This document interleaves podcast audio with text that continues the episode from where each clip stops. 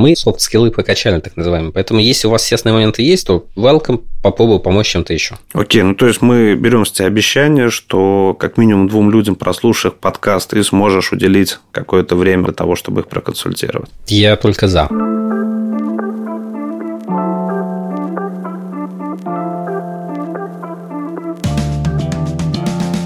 Сделано предприимчивый подкаст о людях, бизнесе и технологиях. С вами мы, ведущие третьего сезона, Андрей Мякин, директор по продажам компании СДЭК. И Виолетта Минина, эксперт по электронной коммерции и основатель магазина детских товаров juniorkids.ru. Мы приглашаем предпринимателей и топ-менеджеров на открытый диалог, чтобы узнать об их опыте и увидеть бизнес изнутри. Этим выпуском мы начинаем третий сезон. Если вы еще не подписались на наш подкаст, то рекомендую это сделать сейчас, чтобы первыми узнать узнать о выходе следующего эпизода уже в новом третьем сезоне. Напомню, что этот подкаст создан агентством SIS Group при поддержке международной логистической компании SDEC. Последние годы в России, как и во всем мире, отмечается повышенный интерес к йоге. Людей привлекает доступность занятий, большинство из которых не имеют ограничений ни по возрасту, ни по уровню подготовки. В период ковида усилил интерес, почти превратив йогу в домашнюю привычку. С тех пор рынок стабильно фиксирует рост продаж. Так, например, в 2022 году объем только одних ковриков для йоги составил порядка 12 миллиардов, а в 2023 году превысил эту отметку. Но параллельно с трендом на количественный рост происходят качественные изменения в этом сегменте бизнеса. И в части спроса на ассортимент, и в части возможностей импорта-экспорта, и в части выстраивания каналов продаж – что меняется, как меняется, куда двигаться бизнесу в новых условиях обсудим сегодня с нашим гостем. Олег Свечкин, основатель и владелец компании Рама Йога. Олег, добрый день. Олег, рады приветствовать тебя на подкасте. Предлагаю рассказать немного о себе и познакомиться. Добрый день, спасибо, что позвали. Андрей, Виолетта, это честь для меня быть на вашем подкасте. Отчет мы ведем с даты регистрации домена в сентябре 2009 года. Моя супруга, на тот момент девушка, работала в компании по продаже товаров для йоги. Я был бухгалтером, и возникла идея, почему бы не попробовать тоже. Скажем так, юношеский максимализм, то, что если у них получается, почему бы не у меня не получится. У нас сейчас есть собственное производство, офлайн магазины франчайзинг по России, продажи на разных маркетплейсах, Вальбис, Ламода, Озон, Яндекс.Маркет, Сбермегамаркет. Причем даже на тот же Яндекс.Маркет и Сбермегамаркет мы работаем не только по модели ФБС, как селлер. Тот же Яндекс.Маркет и Сбер у нас закупают напрямую, как у производителя и продают сами на своих же площадках. В принципе, к такой же модели мы хотим пойти и на Вальбисе, и на Озоне. 22 год, да и 21 да, с момента появления ковида. Мы все очень перепугались, мы не понимали, что произойдет, какие ограничения будут.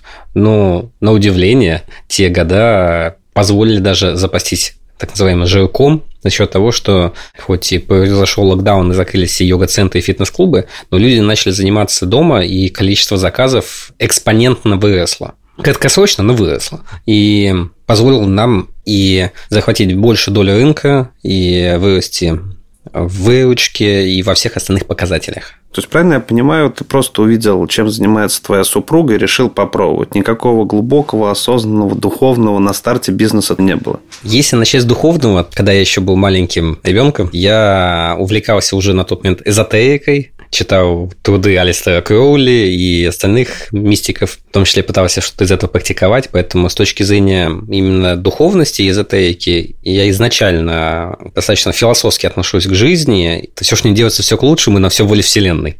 И больше 13 лет назад, что такое йога в России не знал, ну, практически никто. То есть, это была на тот момент часть фитнеса, и не было такого, что это может было быть хоть каким-то бизнесом. Просто увидел, да, такой момент, э, Вселенная мне его показала, и так получилось, что да. Как произошла трансформация из наемного сотрудника в предпринимателя? Была такая школа менеджеров, э, называлась «Арсенал». Ее потом, правда, э, купила Синергия, миллион или другой долларов. Это были космические деньги на тот момент для продажи в России. И ее основатель изначально думал, что ну, его методология была в том, что предпринимательству можно научить. Я, честно могу сказать, я не придерживаюсь такой методологии, и, на мой взгляд, этот ген или есть, или его нету. То есть можно ли научить? Теоретически можно, но как бы если нет врожденных способностей, эффект будет, конечно же, кратно хуже, нежели чем если они бы были. Я рос в таком месте, как Переделкино, в городке писателей, моя прабабушка писательница, и во время прабабушки я ее, конечно, не застал. У нас был лучший участок во всем поселке. А далее я уже рос с бабушкой и дедушкой, мои родители рано развелись, и я дали им. За что я очень благодарен на самом деле, потому что они меня очень классно воспитали. Поэтому они ездили на Оке, а разные Майбахи, Порше и Бентли я видел раньше, чем вся Москва. И мотивация со стороны моих бабушки и дедушки была в том, то, что не надейся ни на кого, надейся на себя. Вот как бы вот, наверное, вот этот посыл меня больше мотивировал, нежели что-либо. Ты перечислил вначале ряд каналов, через которые дистрибуцируешься. Скажи, на твой взгляд, маркетплейсы, да, там это добро или зло? Это канал продаж. А, это канал продаж, который помогает сохранить собственный бренд, а, или это канал продаж, который дает большой трафик? Это канал, который позволяет формировать LTV с клиентом, или это канал, куда ты вбрасываешь весь товар, и он реализуется? Вот с этой точки зрения. У нас максимальная диверсификация. Она была изначально, и я ее изначально специально так строил. Marketplace – это просто канал продаж. Им надо уметь пользоваться. Для понимания, мы на Вальбесе были за что, кстати, спасибо большое Вальбересу.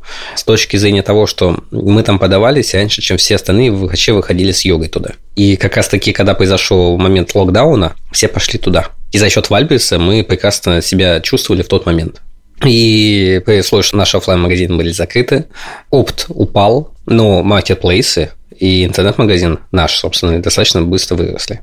Но так как у нас, в принципе, в жизни все циклично, и поэтому идет все не снизу вверх, а волнообразно. По синусоиде. Да, по синусоиде. За счет диверсификации что-то просело, что-то его вытащило, что-то просело, что-то вытащило. Да, сейчас у нас помимо просел офлайн, но опция его вытаскивает и marketplace. Поэтому интернет-магазин наш тоже просел по трафику. Но все равно же его вытаскивает также marketplace и опт.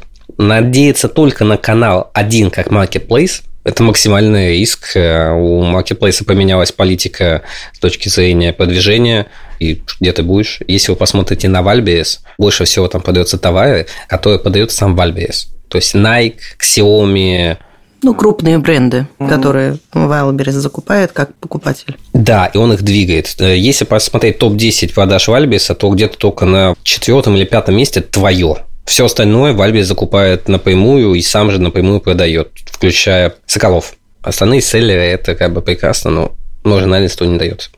А в текущий момент, вообще, если говорить э, про пирог разных каналов сбыта, вот какую долю занимают маркетплейсы? Маркетплейс в районе 20, действительно 25%. Оффлайн сильно просел, трафик куда-то слился. Начало это происходить э, с февраля того года. Куда же слился трафик, никто не знает. Поэтому у нас опт в районе 50% все равно как было, так и остается. Собственно, это и офлайн где-то вместе тоже в районе 20%. Скажи, пожалуйста, вот э, если говорить об ассортименте, ну, вначале, наверное, хочется услышать топ-5 бестселлеров, да, потому что хоть слово йога уже давно и глубоко вошло в нашу жизнь, но тем не менее, я думаю, что те люди, которые практиками не занимаются, не представляют, на чем там можно делать бизнес, когда все время, ну, вот раньше, по крайней мере, на зачаточной стадии говорилось, что для того, чтобы заняться йогой, ничего не нужно, кроме твоего тела, да, а мы тут говорим, что вдруг это оказывается ассортимент, продажа. Скажи, пожалуйста, есть ли какое-то распределение этой ассортиментной линейки SKU между каналами сбыта? Да, там уникальные только на своем сайте или там везде все одинаково? Кроме диверсификации каналов, нужно иметь диверсификацию ассортимента. К примеру, в Леонардо, сеть магазинов, мы поставляем всего 6 SKU. И это не йога товары, это благовоние Пало Санта мы то поставляем, к примеру, да? Которые сами импортируем из Перу. В Декатлон, когда он еще был в России, мы поставляли 4 SKU. Это были кирпичики, валики и ремешочек. Как он используется? Он для стяжек, чтобы тянуть ноги. А, все понятно. На Ламоде у нас, к примеру, только одежда в основе продается, да, хотя там есть наши коврики из дорогих коллекций. То, что там другой трафик, другой ассортимент. Алиэкспресс мы все забрали со склада. С Wildberries мы грузим в первую очередь собственные торговые марки, даже как Язон. И работаем с нескольких складов по FBS, по FBO и с разных юрлиц, чтобы забирать больше доли рынка в том числе, да. И в своей ценовой сегменте, в принципе, мы, наверное, топ-1 именно на этих маркетплейсах, просто в нашей ценовой нише. Если брать более дешевые ценовые истории, то там другие ребята в топе. Еще один из нюансов по маркетплейсам, если вы зайдете на тот же Озон, ведете коврик для йоги, вы увидите 16 тысяч карточек для йоги. Но по факту топ-20 игроков, которые имеют 200-300 карточек, делают основные деньги. Все, что ниже, можно даже вообще не считать. Какое примерно количество единиц заказе в среднем, да, то есть это одна единица, один заказ, или кто-то собирает бандл, и какой средний чек в онлайне? На нашем собственном сайте около 5000 SKU. Там и косметика, и благовония, и одежда, и фитнес, и йога, и здоровое питание. Сборная солянка да, для ассортиментной матрицы. Соответственно, там это действительно около там, 5-7 SKU на заказ. На маркетплейсе, к сожалению, мы не знаем точно, какой ассортимент заказывает конкретный человек. Да? То есть, нам падает заказ, мы его собираем, отправляем, все. То есть, больше аналитики там нормальной нет на самом деле. И так же, как все цифры, что они показывают – они достаточно относительные. Правда, никто не узнает. А средний чек у себя на сайте? Сейчас в районе трех с половиной тысяч, но за счет того, что есть дорогие юридические препараты, там, которые стоят там 300-400 рублей, которые сразу чек. Да, для понимания, или в там по 200-300 рублей тоже получается. Ну, я просто поражена ассортиментом и достаточно серьезным средним чеком собственного сайта, потому что действительно количество SKU достаточно серьезное, и, естественно, когда есть многообразие, покупатель старается много единиц положить, да, но и при этом достаточно часто покупать, потому что не всегда ты можешь себе позволить, допустим, 10 тысяч рублей заплатить сразу за увлечение. Но меня больше заботит, наверное, такой вопрос – при таком многообразии есть собственное производство. И вообще, как вы пришли к тому, что теперь мы хотим собственное производство? Мы начали его строить в 2014 году, в том числе, чтобы слезть с иглы немцев. Потому что мы очень много импортируем из Германии ковриков в рулонах, потому что они достаточно известны. Да, причем мы импортируем их эксклюзивно да, с завода мы начали добиваться более-менее нормального качества. Я лично ездил в Китай, Германию, в Испанию, смотрел, как там устроено оборудование, вел переговоры. Все, кто делают коврики для йоги, для понимания, на этом же оборудовании делаются, к примеру, коврики для ванны в основе, антискользящие сетки, какие-то коврики для автомобилей. То есть это... А коврики для йоги делаются на сдачу, просто чтобы забить производство. То есть всегда это какая-то очень такая большая машина, которая быстро э, изготавливает продукцию, и когда у нее есть застой или там во время профилактики, можно там коврики быстро погнать. То есть мы, наверное, единственный бренд в мире, кто имеет собственное производство именно ковриков для йоги. Китайцы как бы они в первую очередь производят, а вот мы и бренд, и производим. А с точки зрения инвестиций и головной боли с этого всего, у меня был в среднем раз в 2-4 недели мысль, зачем мне все это надо. По прошествию там, 5 лет, когда это ничего не получается нормально, а приходилось делать все самому. Немцы не продавали технологию, Китайцы же продавали, но качество китайского товара ну, несоизмеримо было с немецким. Приходилось все придумывать самим, рисовать самим, обращаться в конструкторское бюро. А, но в конце ты получаешь достаточно большую независимость и возможность быстро менять вектор своего развития. И, конечно же, пока мы строили химический цех по производству ковриков для йоги, мы уже обзавелись э, цехом швейным и столярным. Когда я думал, что может, ну нафиг эту машину, все, Просто закрою, спишем инвестиции, так называем. Такой камень из души сразу падал. Ну, называется, наверное, природное упорство и желание добиться да, все-таки довершить дело, да, потому что перед рассветом самый темный час. Тут то же самое, то есть я себе таким образом успокаивал, что вот сейчас уже чуть-чуть совсем осталось, но в конце сдаваться, ну это прям совсем. И да, мы добились. А как выбирали город, в котором расположено производство? Это тоже такие нюансы, которые, может быть, нашим слушателям помогут для себя вот в этот самый темный час найти время, возможность дождаться рассвета. Скажу честно, можно не бояться ошибиться, потому что вы на 100% ошибетесь. Первый раз мы открыли производство в Подольске, потому что КБшку, которую мы нашли, которая нам э, зарабатывала в том числе машину химическую, да, для понимания, это 12-метровая вертикальная печь. Очень большое оборудование, причем газовое. И мы сняли помещение в Подольске. Там есть в центре города Зингер, фабрика бывшая. И там маленькие помещения, которые можно снимать. Сняли мы у бывшего депутата. Ой. Я по вздоху думаю, понятно, да, как бы насколько это было тяжело. По итогу мы начали искать там через год другое помещение.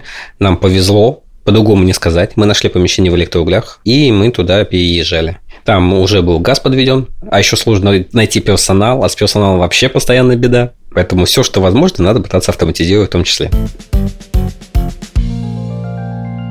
Любой бизнес, конечно, он в первую очередь держится на стержне основателя, но дальше на этот стержень, как вот э, в детской пирамидке, должны один за другим опускаться кольца. Это команда, это топ-менеджмент, это твои последователи. Расскажи, пожалуйста, сколько сейчас у тебя там L-1 команда, как бы какие у них функции, приходилось ли с кем-то прощаться, потому что человеческий ресурс, на мой взгляд, в бизнесе, конечно, он самый важный. Я придерживаюсь, Андрей, той же концепции, что люди – это самое важное. У меня есть команда, которая отвечает за разные вещи.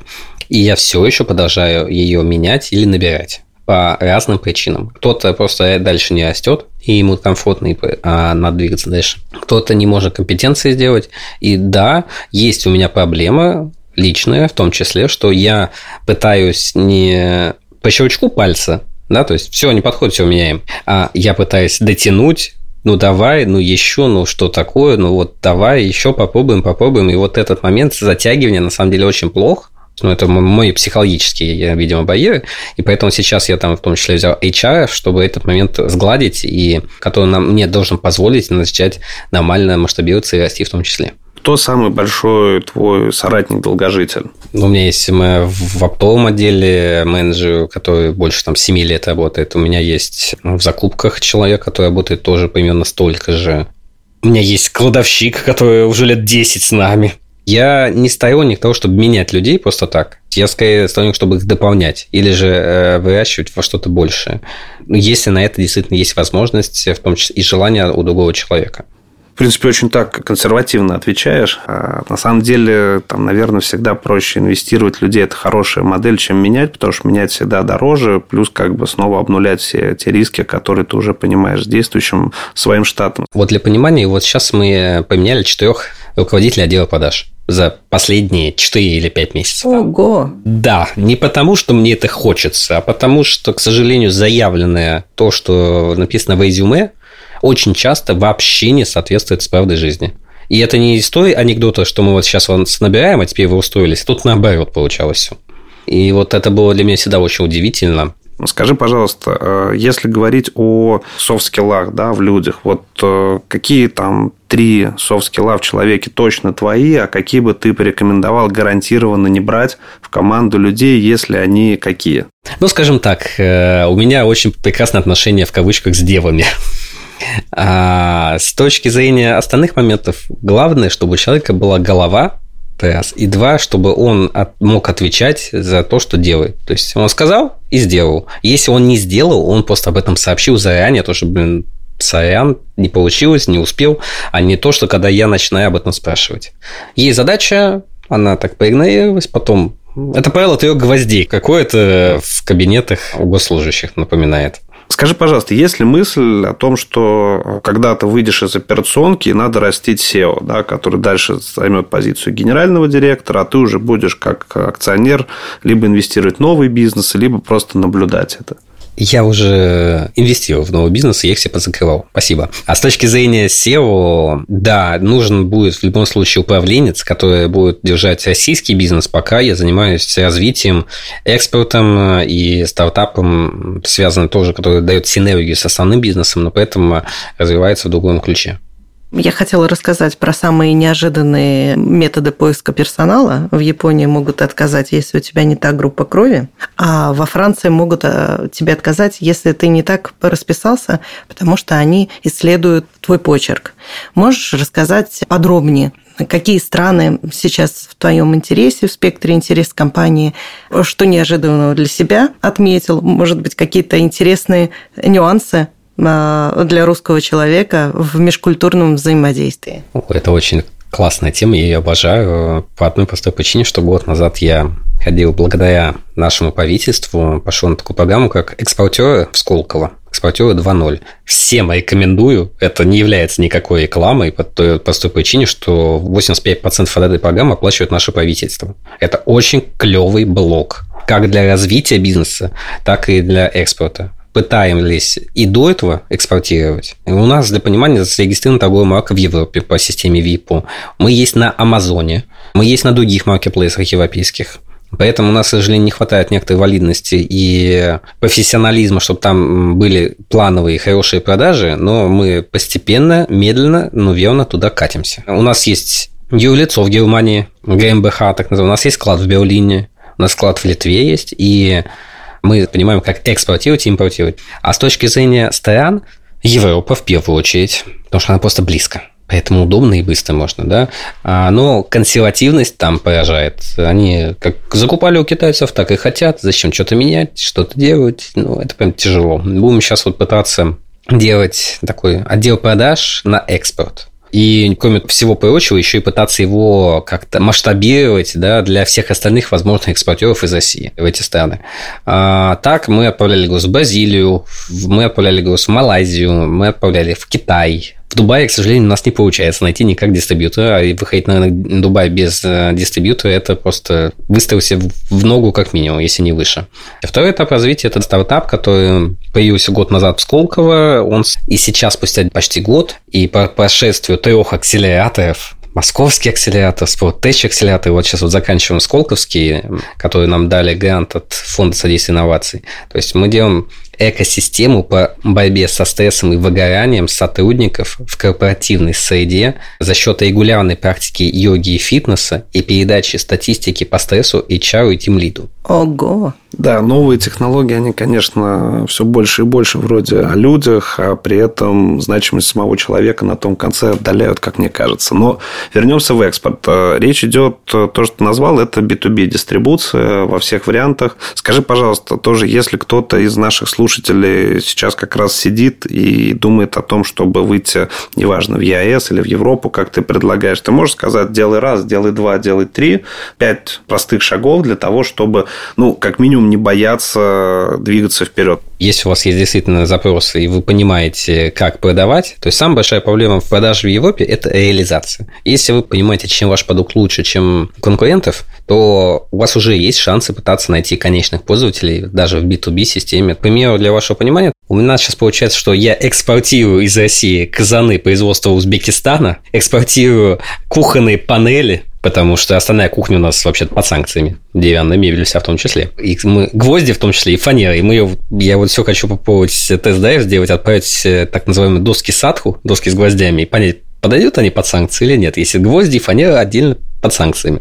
Соответственно, если у человека есть эта компетенция, он может как минимум прощупать почву. Дальше, если есть вопрос с логистикой, есть вопрос с приемом платежей, то что, извините, из Европы никто не отправит деньги в Россию. Поэтому нам и пришлось открывать свою ГМБХ. А немецкая ГМБХ очень тяжело открыть на граждан России как минимум. Поэтому, если он действительно это может делать, no problem, знаете, как реализовать, звоните, попробую помочь. Если резюмировать, это ищем э, дистрибов либо прямую закупку, узнаем о том, как э, создать юридическое лицо, обязательно описываем УТП продукта и идем э, к экспертам по логистике договариваться, как можно возить из России с любовью. Если вы будете говорить, что это сделано в России, на первом же пункте вам будет сказано «пока». Там еще есть пункт менять место производства продукции, и там и таких еще нюансов под сотню. Если вы знаете изначально, что ваш продукт нужен, вы понимаете вашего покупателя, не надо даже думать о том, чтобы открывать свое лицо или заниматься логистикой самим. Мы это софт-скиллы прокачали, так называемые. Поэтому если у вас естественные моменты есть, то welcome, попробую помочь чем-то еще. Окей, ну то есть мы берем с тебя обещание, что как минимум двум людям, прослушав подкасты, кто является нормальным предпринимателем, ты сможешь уделить какое-то время для того, чтобы их проконсультировать. Я только за. Супер инвестиция в развитие предпринимательства. Уже галочку ставим нашим подкастом. Меня больше всего заинтересовало то, что я услышала, что не только фокусируешься на том, что уже есть у тебя, да, как данность, э, большое производство, э, слаженные каналы сбыта, но еще есть новый стартап, который помогает действительно следить за выгоранием офисных сотрудников э, Rama Yoga. Расскажи, что дальше будет? Да, этот стартап возник действительно за счет того, что стресс зашкаливает, кортизол зашкаливает, выгорание у всех есть или было как минимум несколько раз. И сейчас вот этот продукт на этом и созрел, в том числе, потому что у меня тоже было выгорание. И вот создание новых проектов как раз-таки помогает развиваться и как-то расти. Сейчас, к примеру, мы вот ищем возможность сделать платный пилот э, и доказать ценность данного продукта в корпоративной среде. Если вот с деку, к примеру, захочется, да, то есть для своих сотрудников, то you're welcome, я только за попробовать? Ну, мы всегда готовы к новым экспериментам, но СДЭК – это одна из немногих компаний в России, которая делает очень большой акцент на внутреннюю культуру, на ценности, на миссию. Это не просто, как для многих, слова, написанные золотом на большой мраморной стене там, в пятиметровой приемной у генерального. Да, это то, где мы стараемся действительно держать и концентрировать много смысла. Но хочу вернуться к твоим словам по поводу выгорания. Там история появилась э, в управлении там, человеческими ресурсами в Штатах где-то где в середине 2000-х, начиналось исследоваться чуть раньше. Вопрос, который многим задаю HR, он без подвоха, но мне самому интересно. Вот почему в 60-е, в 70-е никто не выгорал, там в 90-е начал чуть-чуть тлеть, а в 2000-х э, и дальше просто начался пожар. Когда я начал копаться вообще, в принципе, всей этой теме, я понял, почему у Яндекса, у Гугла и у остальных IT-компаний такие прекрасные офисы почему там коворкинги такие, гамачки, да, то есть волейбол можно поиграть. Не потому, что они такие щедрые, а потому, что просто у них айтишники выиграют за 3-6 месяцев. И им приходится таким образом пытаться удержать. Почему это происходит? Давайте скажем честно, в 60-е люди намного меньше работали головой и больше работали руками. И не было такого количества гаджетов, не было такого количества информации, которую приходится вашему мозгу перерабатывать. И, в принципе, выгорание на самом деле такое не очень экологичное слово. Намного честнее было бы сказать, человек стресс, и он тупо зашкаливает. То, что выгорание – это уже конечный синдром, когда этого стресса настолько много, что человек такой, нафиг я поехал на Бали на полгода жить. Вот это уже все, это конечная стадия, когда ты уже ничего сделать не можешь. Мы, например, в той системе, которую делаем, мы пытаемся показать HR, что у человека начал зашкаливать стресс, и он, он начал появляться. И с этим надо что-то сделать. А что сделать? Мы говорим то, что вот мы провели пилот. Кстати, да, действительно, SDEC, вот как все правильно Андрей выразился, очень современная и очень проактивная компания. Поэтому мы делали пилот на аутсорсинговом колл-центре, который вас обслуживает, как SDEC компанию. И мы взяли 30 человек, группа по 10 человек. 10 занимается регулярно. Что такое регулярно? Это 3 раза в неделю по 30 минут. 90 минут в неделю это, ну, совсем мало. Не регулярно, один раз в неделю. И контрольная группа, которая вообще не занимается. Вот мы сделали такой пилот.